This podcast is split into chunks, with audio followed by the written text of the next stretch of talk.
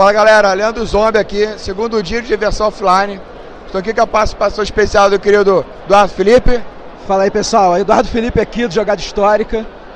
E estamos aqui mais uma vez na presença da galera da Mipo BR, num espaço muito foda que a galera tá fazendo aqui com Fábio. Olá pessoal do Meeples and Nipples. Lembrando que estamos ao vivo. Aqui na hora que eles terminar, não, não, é só, só para lembrar. Paulo acabou de perguntar aqui se era cachaça, doce de leite. Se tinha que ter uma travada na hora de responder. Não sei se era algum código entre vocês, pegou uma parada para depois. Na verdade não, eu cobrei ele que ele vem, ele vem do lado bom de Minas e ele disse que lá a cachaça e o doce de leite é a verdadeira. Isso é verdade. Então aí ele pergunta, você quer cachaça ou doce de leite? Aí eu fiquei na dúvida, porque é uma escolha cruel. É verdade. Dificílima. Ainda mais vindo de Minas, né? Muito difícil. Eu, eu acho que o ideal seria trazer os dois. Então, eu não quis ser abusado, mas a- já que estamos gravando e ele vai ouvir Exatamente. eventualmente. Traz os dois, é, Paulo. Traz os dois pro Fábio. Paulo, traz os dois pro Fábio, Paulo. Ó, hashtag traz os dois. Certamente. Pô, é uma, é uma sacanagem você, você que é de Minas Gerais pedir pra alguém escolher se tu quer que traga doce de leite ou cachaça, porra. Fica regulando isso aí, Paulo. É, regulando esse negócio aí, negócio bom não regula. É isso aí. Galera, vamos lá. Querido, como é que tá aqui? A gente conversou ontem com o Diego. Como é que tá aqui o segundo dia do Diversão Offline, aqui no Mipo BR? Bom, tudo que você conversou com o Diego então é verdade. O que ele falou lá é isso que tá acontecendo.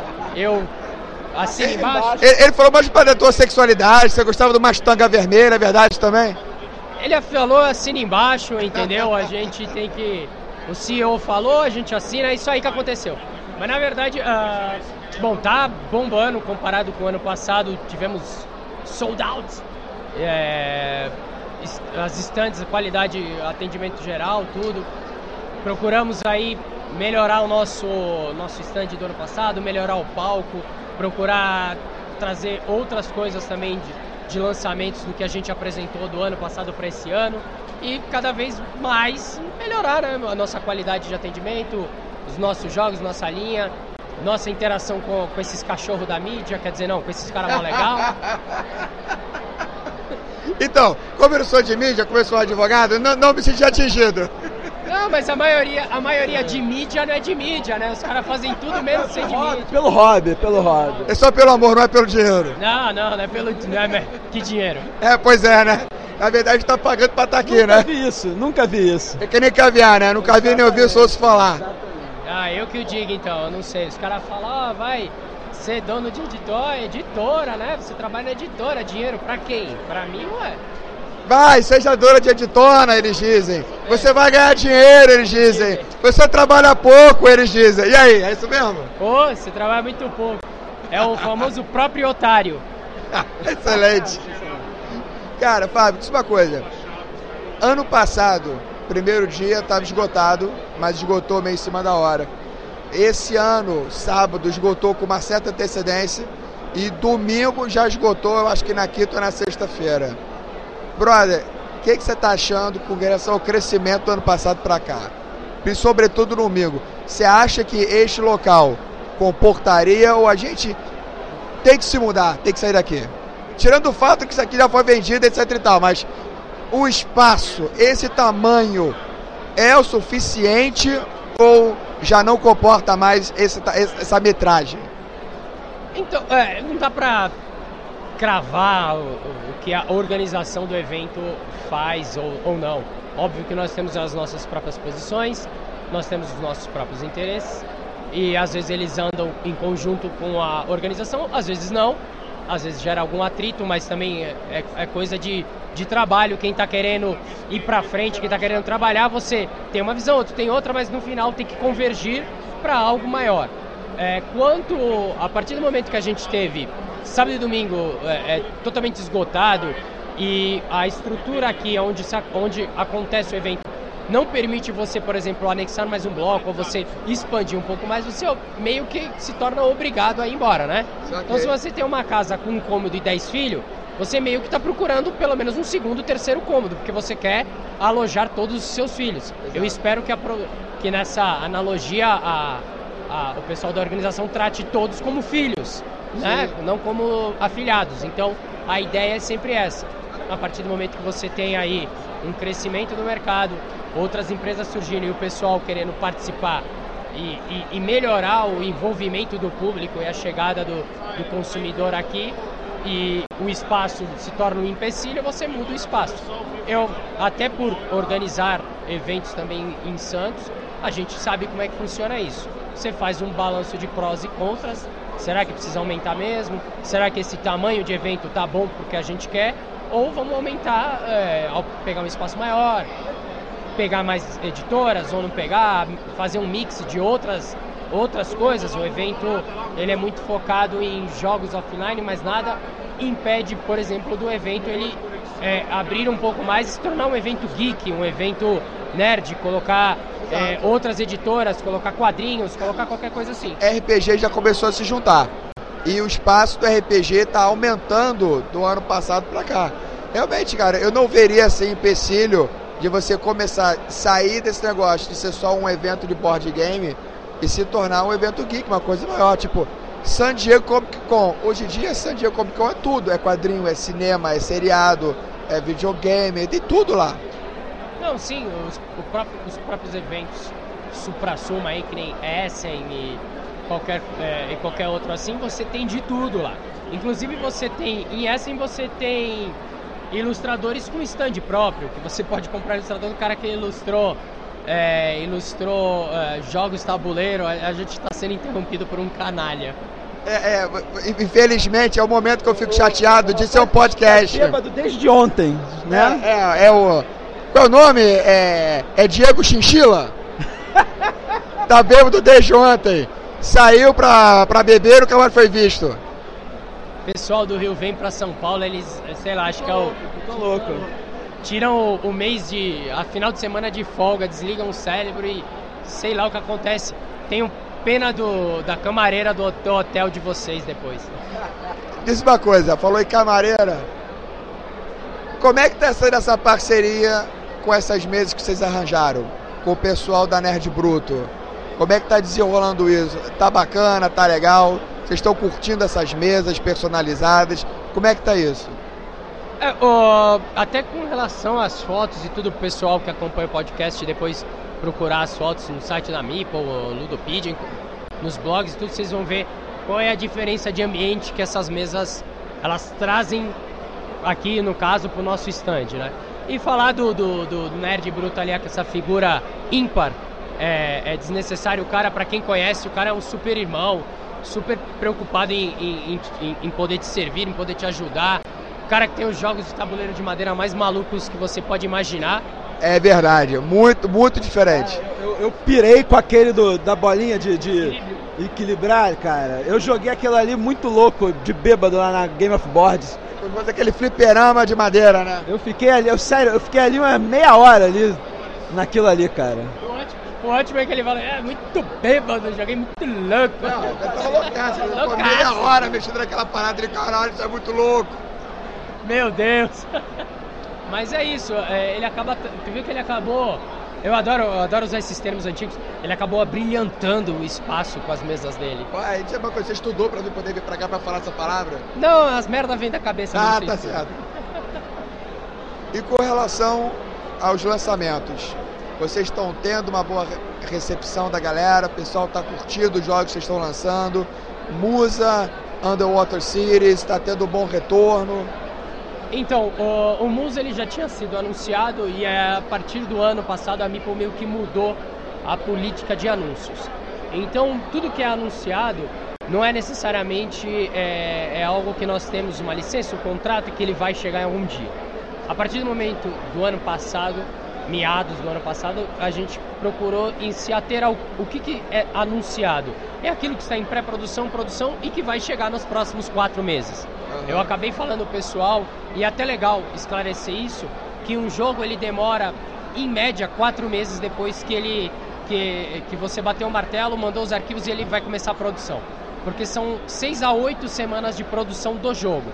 Depois você tem, no caso de um jogo na China, você tem duas semanas do famoso pré-embarque entre finalizar a carga, preparar a carga, passar pela alfândega chinesa e embarcar. São quatro semanas, 30 dias de transporte marítimo até chegar no porto e no porto, no modelo é, de, de, liberação dentro de um parâmetro normal, mais duas semanas. Somado a isso, mais o tempo de, da mercadoria chegar no nosso estoque, fazer os envios e tudo, você tem aí quatro meses. Então tudo que a gente está falando agora é para os próximos quatro meses. Ou seja, é o futuro próximo, né? É, a Mipo não anuncia jogos, tirando o Tsukuyumi, porque foi um Kickstarter que é para 2020, e, e, aí a gente te, entra num outro parâmetro de jogos de Kickstarter, jogos de financiamento coletivo com parceria da Mipo. Todos os jogos são anunciados é que eles estão em produção e vão chegar nos próximos quatro meses, cinco meses, ou seja, aí eh, no próximo é, meio ano de expectativa é, estão todos chegando. Vem cá, é, vocês começaram com essa questão de financiamento coletivo internacional já trazendo direto com as crônicas do do reino ocidental. Vocês começaram antes disso, com alguns jogos dos vikings. E aí vocês começaram com, também com as crônicas do reino ocidental, com os arquitetos. Clans of Taledona também foi.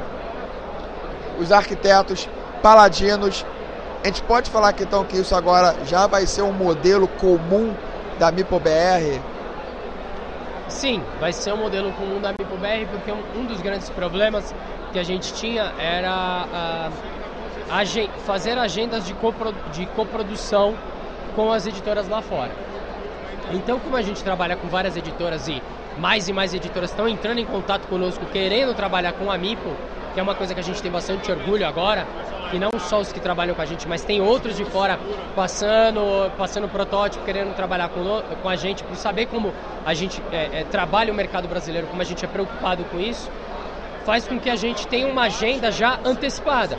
Então, se a pessoa está meio ligada na, no que quais são os próximos lançamentos e tudo e acompanhar a Meeple, já sabe mais ou menos o que está chegando, baseado nos próprios Kickstarters. É claro que de vez em quando a gente traz uma surpresa, como pré-história, avisa do loser, traz algumas coisas diferentes aí, porque a gente está sempre antenado no, no que tem de fora.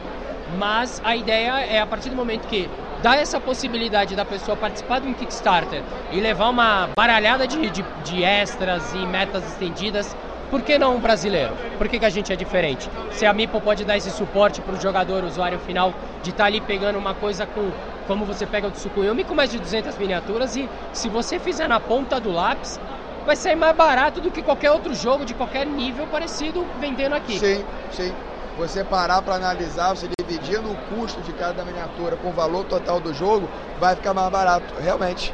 É, e, e fazendo o cálculo de quanto o jogo vai custar para mim no Kickstarter e quanto que ele vai custar a partir do momento que ele é feito retail com importação, é, margem de lucro, é, custo do lojista, tudo isso calculado na cadeia final. Então você tem uma certa, e é uma coisa que a gente preocupa bastante, que é ter essa diferença, porque a pessoa está investindo também o Kickstarter é um apoio, entendeu? E esse Exato. apoio ele tem que, ele tem que ser celebrado. A, a, a pessoa está apoiando um projeto, ela não está fazendo uma pré-venda, uma pré-compra, é, pré-compra, ela está apoiando o projeto de daqui a um ano, daqui a um ano e meio. Como o Tsukuyomi é um ano e meio. Então, isso tudo funciona e leva aos nossos consumidores, as pessoas que acreditam no, na Mipo e, na, e, e como funciona o nosso Kickstarter, para ver que tem, tem um retorno. É um retorno para ela, né? Com certeza. Eu acho que a, eu acho que a Mipo, ela, nessa, nessa questão de financiamento coletivo, eu acho que a Mipo contribuiu bastante para melhorar um pouco a cultura do, do, do, financiamento coletivo aqui no Brasil. Com certeza. Relacionado a board game, foi o que o Fábio, o Fábio falou. Né? Você não está fazendo uma pré-venda.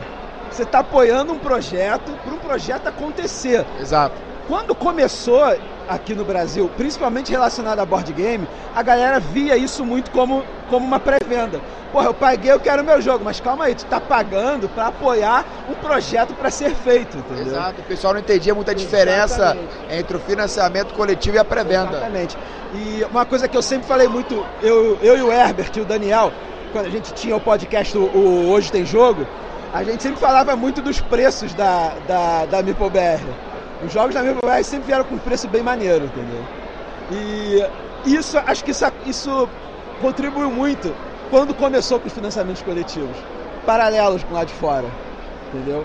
Como foi com a série aí do do Paladinos, né, dos reinos ocidentais, essas paradas, do Caledônia. Isso. O próprio Caledônia, acho que foi uma parada que contribuiu bastante com. Valeu. Contribuiu bastante aí com. para melhorar a, a, a visão da, dessa cultura de financiamento coletivo aqui no Brasil. Que acho que a galera não entendia muito bem. Paladino já tem alguma previsão? Então, o Paladinos é, pro, é um desses que estão aí para os próximos cinco meses. Ele tem uma. A, se você pegar o, o Arquitetos, ele era para novembro, dezembro e acabou por causa de atrasos também lá na produção, chegando e acabou a gente acabou meio que no final de dezembro, início de janeiro, então o e assim, tudo é um aprendizado. A gente tem aprendido cada projeto Kickstarter, aprendido a trabalhar com uma empresa com uma mentalidade diferente, que trabalha de jeito diferente e a gente tem meio que o nosso padrão, então a gente meio que exige o nosso padrão ali de como, como a Meeple trabalha Kickstarter no Brasil, porque é completamente diferente. A partir do momento que você fala pro cara que o cara fez aqui no Brasil, eu explico para uma empresa lá de fora, que o cara fez um apoio e ele tá fazendo um apoio aqui e lá fora, o cara por ter, um, por ter apoiado normalmente o, o, produto sai sem imposto ou com imposto mesmo diminuto e no Brasil a gente tem uma carga aí que chega a 128%, é, os caras meio que caem para trás e falam como é que vocês têm lucro, entendeu? Eles é, tem muita empresa que acaba é, ficando maluca com essa quando a gente eu, quando eu começo a destrinchar a quantidade de impostos em cima do jogo. Quando vê a carga tributária. Isso é um diferencial muito grande também.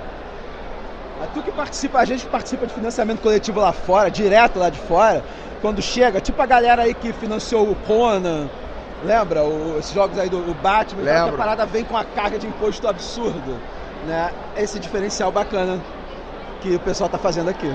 Vem cá, Fábio, quais são os próximos lançamentos? O que, que vocês já estão de olho? O que, que já está mais ou menos assim fechado, que você já possa adiantar, que já possa falar pra gente? Então, uh, você vê, a lista ela não é pequena não, de jogos que nós temos aí. Uh, a gente iniciou a pré-venda do Root, mas se você contar, o Root chega a final de maio, aí mais ou menos início de junho. Aí você tem Root, Ilha dos Dinossauros também está em produção acontecendo, Musa, é, Rivers of Midgar, o Paladinos do Reino Ocidental e o Loser. Então nós temos seis jogos aí para os próximos cinco, seis meses. É praticamente é um jogo por mês. Sim, com certeza. Fora o Prehistory, que a gente anunciou hoje e entrou no meio do caminho. Eu joguei. Gostei pra caralho do Prehistory, cara. Qual é desse Prehistory? Qual, é, qual é a pegada é dele? Seguinte, né? Somos tribos ali de homens das cavernas ali da, na pré-história e a gente tem que ali gerenciar nosso recurso né, durante cinco rodadas. Né? Cada rodada ali representa um ano e dentro de cada rodada a gente passa pelas quatro estações do ano. Então, é, as quatro estações representam ali fases da rodada, né? Então você tem ali a fase do setup da rodada, que acho que é o inverno. É, aí você tem a primavera, que é ali onde você joga de fato a alocaçãozinha de trabalhadores ali. É, tudo baseado em recurso que você tem. Né? Tem recurso que você só vai usar ali no verão, porque você conseguiu ele e vai ver ele vai ficar no outro espaço ali do tabuleirinho. E é, é, um, é uma gestão de recursos é, baseada ali nas estações do ano que você faz. Uma parada que eu reparei isso no final do, de que a gente estava jogando, né? O tabuleiro é um hexagonão grandão. E você tem uma das ações que é a migração. Né, que o teu, o teu Meeplezinho doméstico vai, vai migrar ali para coletar outros recursos mais longe, coletar uns tokens que vão dar pontos no final do, do jogo de vitória. E o local onde você começa é um hexágono pequenininho que representa o hexagonão, cara. Eu não tinha reparado nessa porra, cara. Quando eu vi, eu ia esse hexagoninho aqui pequenininho maneiro é o grandão em miniatura. para representar um outro, outra escala ali. É, é escala, como. É, eu fiquei maluco ele, com isso. É um jogo muito maneiro. Você faz. Ele, ele representa a escala da migração para quando você anda, você sai daquele hexágono e vai para outro, que é tudo aquele enorme que você tem ali na tua frente, que é o maior hexágono. E aí você vê ele pequenininho, você começa a entender que o mundo é gigante. Exatamente. Ele te passa e o mais engraçado para você é que como tu viu depois, ele dá uma explodida na mente, né? a cabeça. Porque tu fala, cara, o mundo é gigante. O mundo é gigante, exatamente isso. Você tem aquela percepção de que você está descobrindo o mundo, Exata, né? Exatamente. exatamente isso. Eu adorei o jogo, cara. Aí, ó. Maneiro Eu isso aí. ansioso pro, pro pré-history. Ó, inclusive fica a dica, ó, pode mandar aí pro Eduardo Felipe pra ele já poder fazer a reserva. Eu adorei, cara, eu adorei. Adorei o jogo. Quero ver o que vai na jogada histórica com a pré-história. Porra, com certeza. Aí, só, só não pode colocar mamute, dinossauro e homem das cavernas. Não, mamute pode. Mas- Mas com dinossauro, não, homem das cavernas não dinossauro pode. Não foi junto, não foi junto. Não foi junto. Mamute pode. mano. Queridos, uma coisa. Mamute é um recurso, inclusive. O recurso É, do e jogo. o Sério? cabinho marrom é um mamute. Recurso do mamute? É, mamute. mamute. É carne, né? Comida. É a carne, né? É comida. Eles caçam. Vem cá. Previsão de viagem para alguma feira? Gencom, Essen, Luca. Vocês estão planejando prospectar mais algum jogo? Ou levar alguns jogos que vocês têm daqui lá para fora? Fazer uma troca? Ou vocês acham que já estão com seis jogos para seis meses? Já está tranquilo? Já dá para guardar até o ano que vem? Como é que tá essa agenda de vocês aí? Não, na verdade, eh, toda a nossa, toda a nossa viagem Alô, rapaziada da Afternet, estamos de volta! toda essa a- toda vez que a- a- o pessoal a gente acaba viajando e tudo a gente não está muito preocupado com o ano corrente então é sempre para o próximo ano ou para o ano posterior alguns projetos passam em alguns anos mais para frente então a gente teve isso aí com, com... Rapidinho, eu só gostaria de lembrar que agora está ao vivo. agora você apareceu na câmera Agora trouxa assediando. Participação especial. É boneco de ventríloco agora. Pra você ver, né? O que é ruim, você pode ficar pior. Você não acha? Eu, vou- eu vou dublar. Sempre pode ficar pior, cara. Sempre. Principalmente quando tem essas pessoas aqui, ó, envolvidas. Quando fala o podcast tiver, você pode ficar ruim. É só tragédia.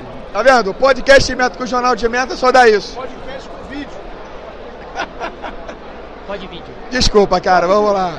Depois dessa interrupção aqui, sempre assim sempre assim é incrível. o pessoal do Rio de Janeiro vem e estraga Ah, qualquer Rio evento de Janeiro, meu irmão. Meu irmão, não fala Rio de Janeiro, cara. Ontem tem uma editora que a gente vai ser pessoa não grata. É, a gente vai virar pessoa não grata não é pra uma galera aí, cara. Quando terminar isso aqui, eu te conto. Vamos lá. Ué, essa, ó, essa fofoca é boa. Depois eu te Acho conto. que não, acho que não. Foi Não, de não. boa, foi de boa, foi maneiro. Foi de boa, foi, foi com muito carinho. Beijo pra vocês. É, Depois eu vou te procurar aqui. Não, aqui é, até pessoal, a gente fica enchendo o saco deles do Rio de Janeiro e tudo, porque eu sou da Baixada Santista. Então eu sou eu sou um carioca só que com paulista. Eu sou meio Exatamente. caminho, É, entendeu? isso aí mesmo, eu é isso aí mesmo. Fintech, só que eu sou honesto. Exatamente. Eu trabalho e sou honesto. Eu sou de- pra praia de manhã Eu cedo. vou pra praia, mas eu trabalho. Essa é a diferença. Eu sou Essa, carioca e paulista. essa parte de honestidade não me atinge, eu sou advogado. Chega! Mais um chega acabou de cair, vamos lá. Ah, eu nem sei onde é que tá. Bom, me lembrei da viagem. Da viagem. Então, normalmente a MIPO, ah, quando a gente faz feiras internacionais e tudo, é muito procurando o próximo ano daqui o outro. E também a diversificação da linha. Porque nós já temos nossos parceiros com muito jogo bom. É, eu cansei de repetir isso aqui, mas a Garfield Games, cada jogo que ele lança novo, tá melhor que o anterior. Então, Verdade. você pega o Invasores pro Arquiteto Paladinos, e o Paladinos logo vai estar com o protótipo rolando pra vocês lá, vou mandar pro Rio de Janeiro pra vocês começarem já o esquenta do Paladinos, vocês vão ver, Beleza, hein? é, vocês vão ver que o negócio tá ficando louco, porque é, a qualidade Exatamente, isso que eu ia falar. Isso que eu ia falar. O Invasores do Mar do Norte é um jogo que eu gosto. Eu acho um gateway muito bacana que Sim. tá. Aí no, no Diversão Offline do Rio, a gente jogou o Arquiteto do mundo ocidental. Gostei pra caramba. Falei, cara, o jogo evoluiu graficamente e mecanicamente. A Eu complexidade vai agora- aumentando. exatamente, Eu tô agora aqui com a cabeça pro Paladinos do que que vai ser, né? Eu já vi uma- uns previews assim e deu pra pegar umas paradinhas assim maneiras. Quais são as próximas novidades que eles vão inventar agora na evolução da saga do Reino Ocidental, né? É, porque agora você vê, começou com os arquitetos, eles estavam construindo o Império Carolíneo ali e você está montando a- a- aquela. Tudo isso passa ludicamente pela montagem da catedral. Sim. No Paladino, os jogadores eles estão fazendo a defesa desse reino que está recém-formado de invasores. Então tem vikings, tem os vikings do invasores do Mar do Norte, lá alguns personagens que estão lá em Thor. dos três jogos, É o crossover. Os três jogos, cara. É a culminação da saga. Exatamente. E eu adoro a arte. Não, ainda tem o terceiro. É verdade, porque o Paladinos é o segundo a rara. É verdade. Então eu tenho medo do terceiro, porque assim, é, e, e- e o Paladinos ele é um jogo de gerenciamento com cartas que são os Paladinos. Então no Paladino você escolhe mais ou menos qual é o teu bônus da rodada, qual a tua ação que vai ser mais forte naquele momento. Com alocação de trabalhadores, você acaba pegando outras cartas, me- mexendo um pouco o teu. é, é, é, pegando outras cartas para contribuir ali com os personagens que você coloca na- é, ali no teu, no teu tabuleiro. Tudo isso gerando em cima do tema, né? Então os paladinos são os personagens principais e, você está se defendendo. Então você tá com, você primeiro construiu a catedral, fez o que seria o- a cidade, jogada histórica, fez o que seria a cidade, e agora você tá você expandiu o reino e agora você está protegendo o reino. Então tem os bizantinos, tem todos os invasores estrangeiros tentando destruir ali o reino carolíneo e vocês e os jogadores são aquelas pessoas que estão defendendo. Agora imagina o terceiro, não sei pra onde que ele vai, cara. É isso que é, isso que é louco, porque você joga o arquiteto, aí você- vocês vão jogar o paladino, vocês vão poder. Gostei, não gostei, achei isso bom, achei isso ruim, o que for. Mas assim, vocês vão ver que tem uma evolução na, na, na, na- na maneira lúdica de contar a his- a história. E aí eu quero saber onde é que ele vai chegar no terceiro. Isso que é louco. Cabe um exercício aí, né? Ele ele vai seguindo uma linha histórica e que ele vai mudando a ótica dos personagens principais. Mas ele vai fazendo uma evolução histórica nisso. Exatamente. Então os paladinos são outra Queda época. do feudalismo, talvez, aí. Será? Pode O ser. mercado. Vai, ver, vai que vem um jogo econômico aí. Cara, olha. Aí, ó. Olha, ó, Agora De- de sim, repente- anunciamos primeiro aqui. Anunciamos primeiro A aqui. especulação começou aqui. Começa com a especulação. Vamos lá. Porque Não sei, vamos ver, né? Se flopar, nunca aconteceu. é, exatamente. Mas ele, eu ainda perguntei lá e, e ele tá meio fazendo. E você vê que ele tá numa outra linha também. Ele começou a mexer com Circadians. Que a gente acabou não participando porque já tinha é, outras coisas agendadas. Mas ele também trouxe Circadians, que é um, é um dice game com uma pegada espacial. Que eu, que eu também apoiei. Eu quero receber minha cópia pra ver qual que é e tudo. E a gente já tá conversando de ver quando é, a gente vai poder participar da próxima impressão. Pra ver como é que faz pra trazer o jogo pro Brasil. Eu achei interessantíssimo o jogo. E aí foi uma coisa que eu falei pra ele, eu falei, por que tu não continuou com o Mico, com aquela mesma gráfico design e o caramba? E ele falou, a partir do momento que eu tenho uma ideia que ela é diferente, eu quero que ela seja é, graficamente expressada de maneira diferente. Pra não sentir uma ideia de continuidade. É. Ele faz questão de manter, mudou a ideia, faz a ruptura da identidade visual pra ficar bem claro, olha, aquela saga acabou. Isso aqui agora é outra coisa. Exatamente. Então, é, ainda- então tem tudo isso. Você vê que ele, é, além de um. Agora ele virou um dev, né? Ele não é só um designer completo, ele faz a parte gráfica e ele tem um, um conceito muito, muito, muito único da obra dele, porque aquilo tá virando os três jogos, os três primeiros do, do, do Mar do Norte. É uma obra e agora ele tá fazendo os três segundos e ele já no meio iniciou uma terceira obra, que são os Circadians, né? Que teoricamente também, porque ele acabou não me especificando se vai ter, são três ou não, mas eu acho que é um trademark dele. Ele faz Possivelmente. três jogos né, na mesma linha ali, com o mesmo pensamento, eu acho que é um trademark. Verdade, faz sempre uma trilogia. É sempre uma trilogia. Dudu, mais alguma coisa? Cara, não, só, só ansioso aí pelos lançamentos, cara. O que, que vem pela frente? Fábio, gostaria de falar mais alguma coisa? Não, é, vocês acompanhem, eu quero que você jogue o Loser, que o Loser é a tua cara, não é que é jogo ruim. Porque. Olha que filha da puta! Não, eu vou deixar, você não, vou sabe, deixar isso falar. Não eu sei vou se deixar você sabe, o Leandro ele tem uma fama de só apresentar jogo ruim. lá. Olha, olha, é- último essa fama. Tá, isso, isso aí, isso aí era um realmente foi ruim. corrida que puta que pariu. Tá, então, ok, essa fama não é justificada. Quando o Leandro fala, pô, peguei um jogo novo aí, eu já fico até meio bolado, meu irmão. Olha, você tá chicalhado aqui em rede nacional na web. Não é, não é. Então, agora eu vou fazer a defesa. É, criaram essa fama dele, Obrigado, mas não é 100% assim, não é mesmo, entendeu? obrigado, eu acho. É, e porque o, o, o- jogo, ele gosta, óbvio, dentro do, do universo do jogo tabuleiro, você tem algumas coisas, você tem mais identidade. Sim, A identidade dele é com uns bagulho mais trash, ok. exato, Não significa que tudo que ele gosta é trash. exato. Então eu tô tem- com medo de onde é que vai isso, mas vamos lá. Não, não, tem essa, entendeu? Por isso que eu falei do, do por exemplo, do Loser, porque o Loser é um jogo do, do Bruno Catalá e é um jogo de tirar sal, porque você não tem um ganhador, você tem um perdedor. Já gostei, Ó, maneiro. já E gostei. aí o perdedor tá no manual, porque teve um trouxa que traduziu eu. Aí o perdedor, as pessoas têm que, quando ele perder, as pessoas têm que apontar pra ele e dar risada. Puta que já gostei. Gostei, gostei, gostei. É um jogo de dedução social, porque você tem que fazer uma dedução e é um jogo que joga em seis pessoas, só que você tem um- dentro daquilo que é o Bruno Catala, você tem uma estratégia, porque você tem cartas de ação, são ações combinadas que você joga um tipo de carta lá e você mexe na mão do outro, você influencia os números que aparecem.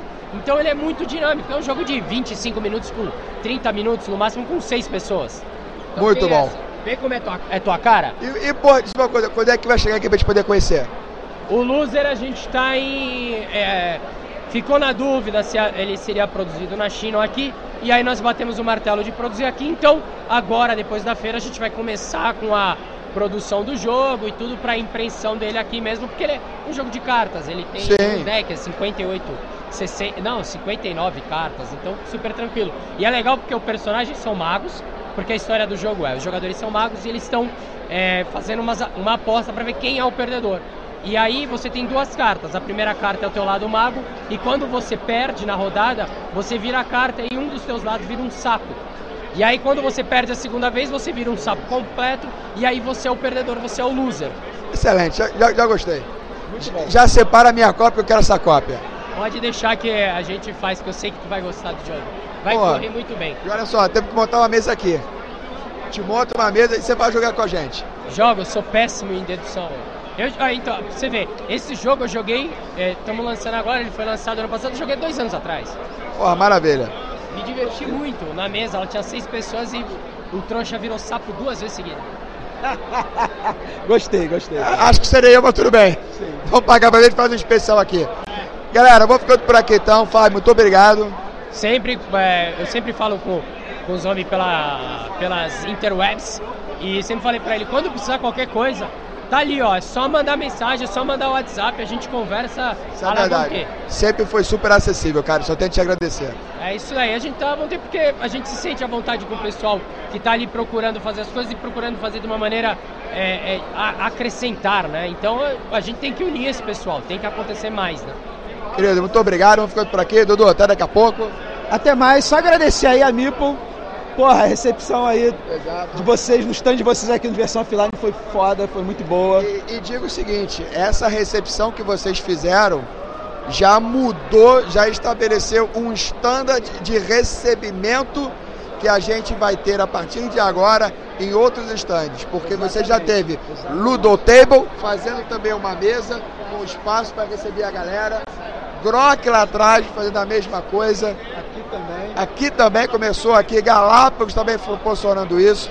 Ou seja, vocês já começaram, vocês já subiram um pouco o nível do jogo, já estabeleceram uma necessidade para agradar a galera que produz conteúdo, para facilitar o nosso trabalho. Isso tem a agradecer, brother. Não, é isso aí. É, é muito do conhecimento de quem estava do outro lado e andava a feira com sabe, mala e gravador e queria mostrar novidade e entrevistar as editoras. Então você sofre, você sofre um pouco do outro lado, e aí quando você passa pro lado de editora e você começa a trabalhar para uma editora, você começa a pensar nos perrengues que você passava. Ainda não dá para ser 100%, mas assim, a gente tudo que dá para ser feito, a gente faz. É, é isso que é o importante, né? Perfeito. Galera, vamos ficando por aqui, daqui a pouco tem mais, até já.